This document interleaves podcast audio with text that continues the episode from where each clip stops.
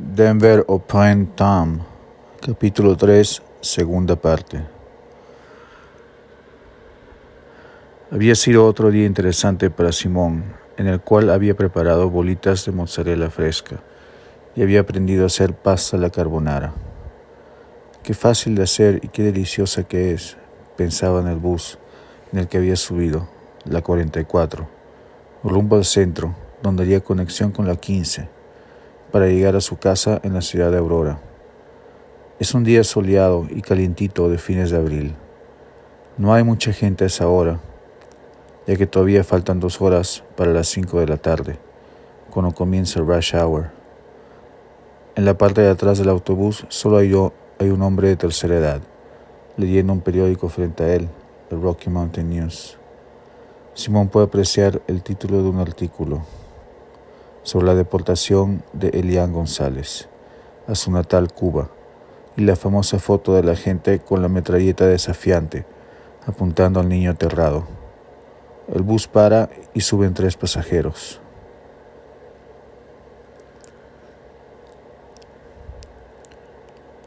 ¿May I take this seat? le pregunta con una voz cálida y muy clara un señor delgado de cabellos blancos y mustachos negros solicitando el asiento junto a Simón. Hey, man, ¿cómo estás, Michael? Le contesta Simón, sacado de onda por haberse topado por pura coincidencia con un viejo amigo. ¿Cómo estás tú, desconocido? Hace mucho tiempo que no nos vemos, hombre. Parpadea los ojos, se sienta, acomoda su mochilita negra encima de sus piernas, le da la mano a Michael. Bien, ¿qué haces por acá? ¿Vives en esta zona? Me encantaría vivir por estas partes, pero no vivo en esta zona. Vivo en la parte norte de la Federal. Claro que tampoco no es una mala zona para vivir. Vivo cerca de la Avenida 70, donde ya empiezan las colinas y se pueden disfrutar de una buena vista del centro de Denver. ¿Y tú? Regresando del trabajo, trabajo en un deli italiano sobre la 44. Estoy yendo a la casa. Ah, bien. Como te decía, me gustaría vivir por esta zona de Highland. Yo viví un tiempo por acá, cerca cuando recién llegué a Denver, a inicios de los años 90. Dice Michael, mientras el bus hace una parada sobre la Tejón y la 38. Vivía cerca del Highland Park, al oeste de la Federal, en la casa de mi hermana, quien desgraciadamente perdió su casa en la época de la recesión. Si hubiera tenido dinero, comprar una casa en esa época hubiera sido una buenísima inversión. Los precios estaban por el suelo, la economía estaba destrozada, compadre. Los Reaganomics, los costos de la guerra del Golfo, la competencia japonesa. No sé si estabas ya en este país en esa época, pero no había trabajo como hay ahora. En fin, vuelvo a repetir, fue un buen momento para invertir en bienes raíces. Vivías en San Francisco antes de venir a Denver, ¿verdad? Sí, en el barrio de Bernal Heights, en una parte alta de la ciudad, donde podías admirar gran parte del área de la bahía. Es por eso que me gusta el barrio Highland. No solo porque me hace acordar a mi antiguo barrio, sino porque es muy céntrico y además tiene una buena vista del centro de la ciudad. ¿Y por qué te mudaste a Denver? Mi suerte cambió por el terremoto de Loma Prieta. No sé si supiste de ese desastre. Yo tenía un buenísimo trabajo, ahorros, un compañero que quería mucho, una casa acogedora en la ciudad más cosmopolita e importante de la costa oeste de los Estados Unidos. Todo cambió en unos segundos, 15 para ser más precisos, los 15 segundos más largos de mi vida. Sí, sí me acuerdo. Todavía estaba en Perú, pero salió en las noticias, por supuesto. Me llamó la atención los puentes que se cayeron. Una vez vi un documental sobre el terremoto de inicios de siglo también. Trabajaba en el Financial District, en el centro de San Francisco. Era diseñador gráfico para una revista local muy reconocida en la zona de la bahía. Cuando la tierra empezó a temblar, no atiné a esconderme debajo de mi escritorio, pues estaba cerca de la puerta a punto de salir para mi casa. Como nunca, iba a dejar de trabajar temprano. Esa vez quería llegar temprano a mi casa, para ver al menos parte del tercer partido de la serie final de béisbol con mi compañero David. No podía creer que un edificio tan grande como el que trabajaba pudiera temblar tanto. Me quedé tieso los primeros segundos y me sujeté de mi inmenso estante de libros, que se me vino encima y cayó sobre mí, quebrando uno de mis huesos coxales y el fémur en dos. Simón escucha con mucha atención mientras Michael le cuenta sus desgracias, sujetando fuerte la barra de apoyo del asiento con su mano derecha, como si otro terremoto fuera a empezar. A Simón le vienen en mente imágenes de los edificios de San Francisco, como el Transamerica Pyramid o las casas de estilo victoriano, que tanto se ven en la pantalla grande y chica, mejor conocidas como las Painted Ladies. Estuve varias semanas en la cama tratando de convalecer de la operación, continúa Michael. No pude trabajar por bastante tiempo. Las semanas se convirtieron en meses. Siempre he sido un hombre adicto al trabajo.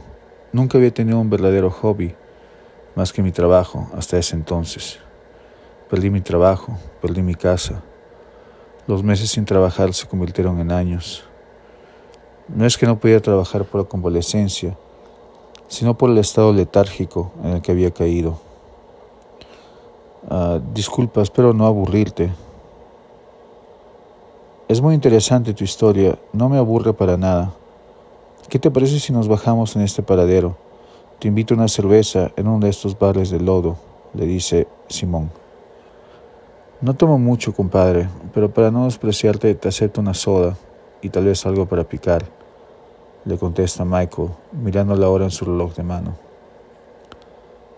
Trato hecho, le dice Simón, y jala el cordón para avisar al conductor que quieren bajar en la próxima parada. Tengo alrededor de una media hora, Simón. Iba camino al aeropuerto, dice Michael, mientras los dos caminan de modo acelerado sobre la Wincup, dejando atrás la librería Tather Cover Bookstore a su derecha y luego la Union Station, la estación central de trenes, a su izquierda. Al final deciden aventurarse en un bar, restaurante, al frente de esta, en uno de esos edificios construidos entre fines del siglo XIX e inicios del siglo XX.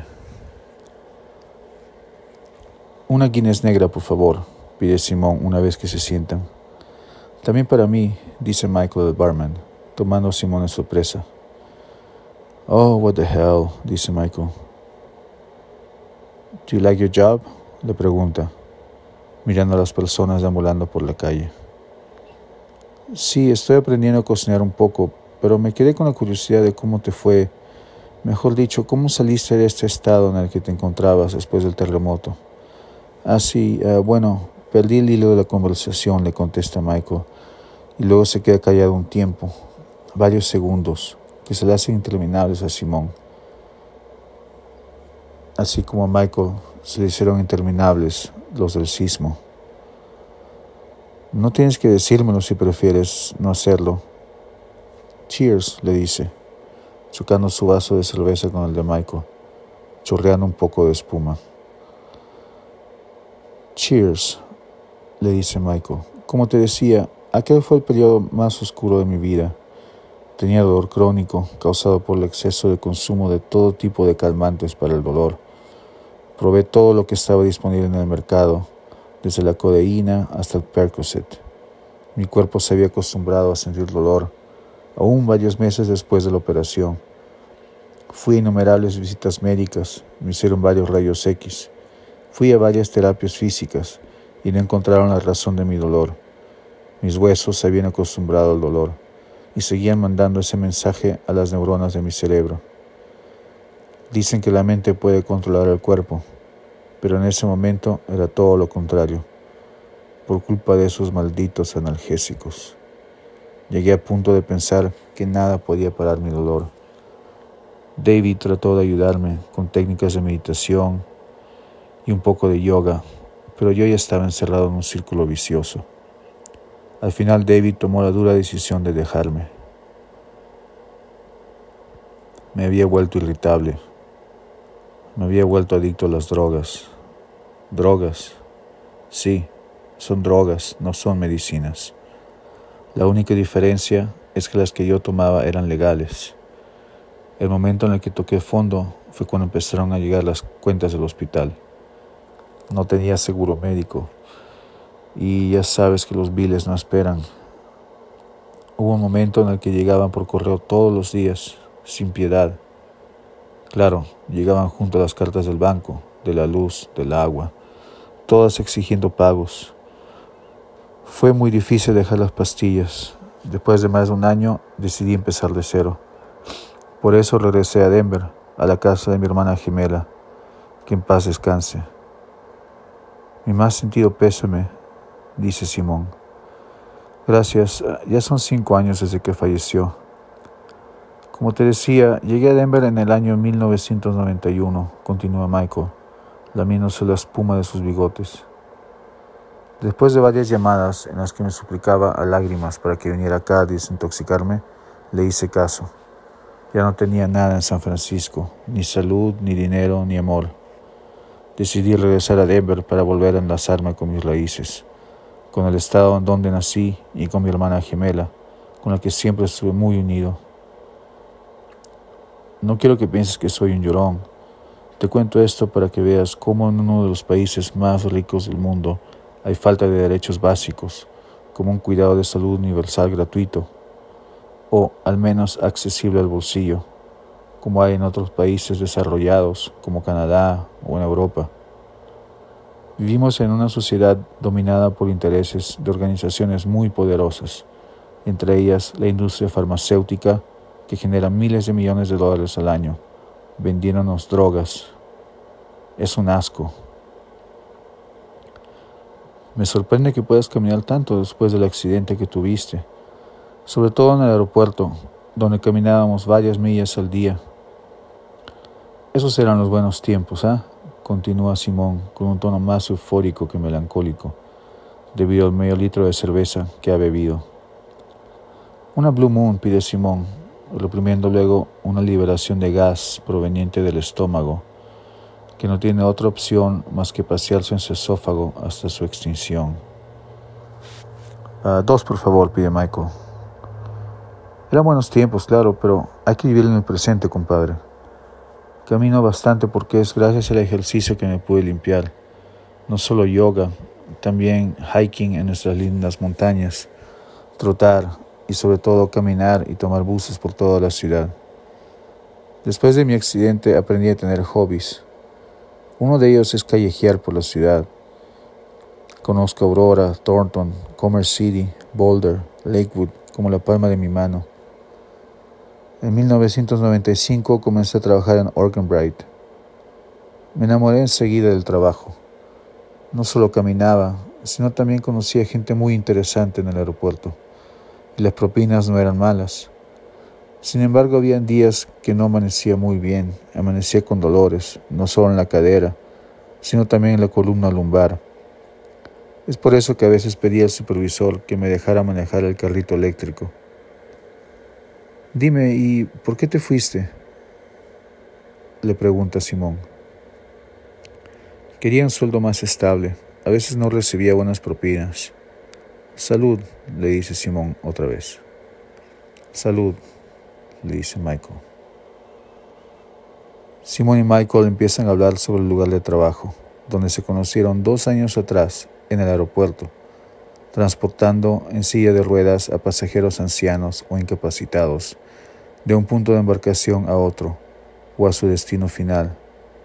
Los dos rememoran experiencias y viejos colegas, como Rodney, supervisor afroamericano de baja estatura, con una sonrisa pícara que enseñaba sus dientes de plata. Una sonrisa parecía a la de Joe Pesci en la película Solo en casa, y con sus grandes botas de vaquero puntiagudas que anunciaban siempre su llegada al trabajo antes de poder ver a su cara. Jamar, hombre anciano, también afroamericano, muy alto y muy educado, de ideas políticas muy progresistas.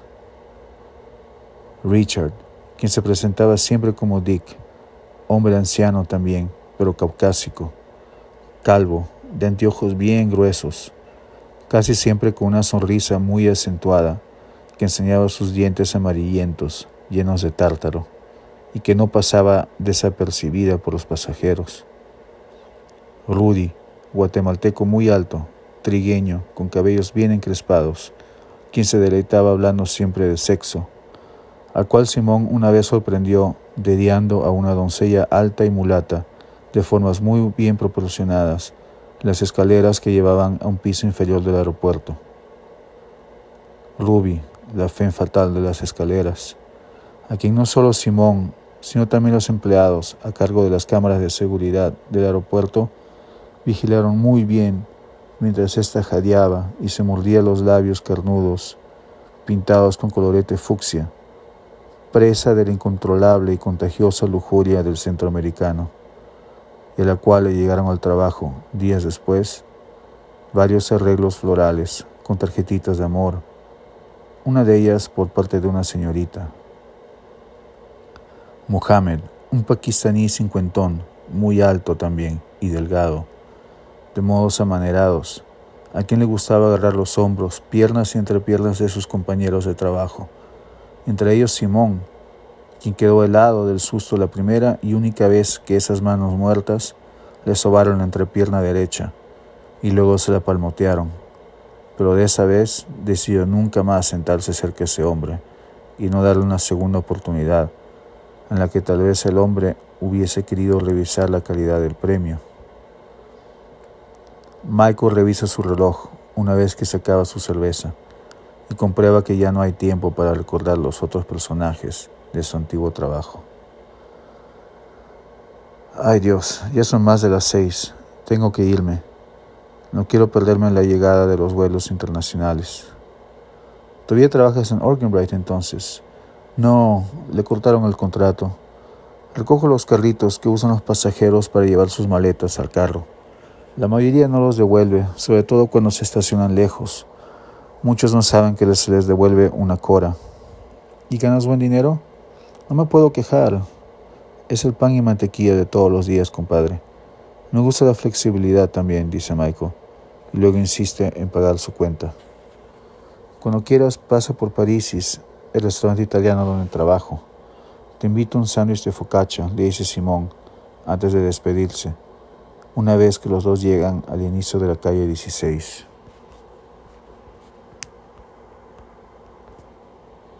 Michael baja las escaleras en la estación de la Blake para tomar el bus rumbo al aeropuerto. Simón toma el bus gratuito de la calle 16, rumbo a la Colfax y Broadway. Se encontrarán una vez más en la calle, varios años después, pero Simón decidirá ignorarlo, después de verlo en un estado decrépito. Luego se arrepentirá.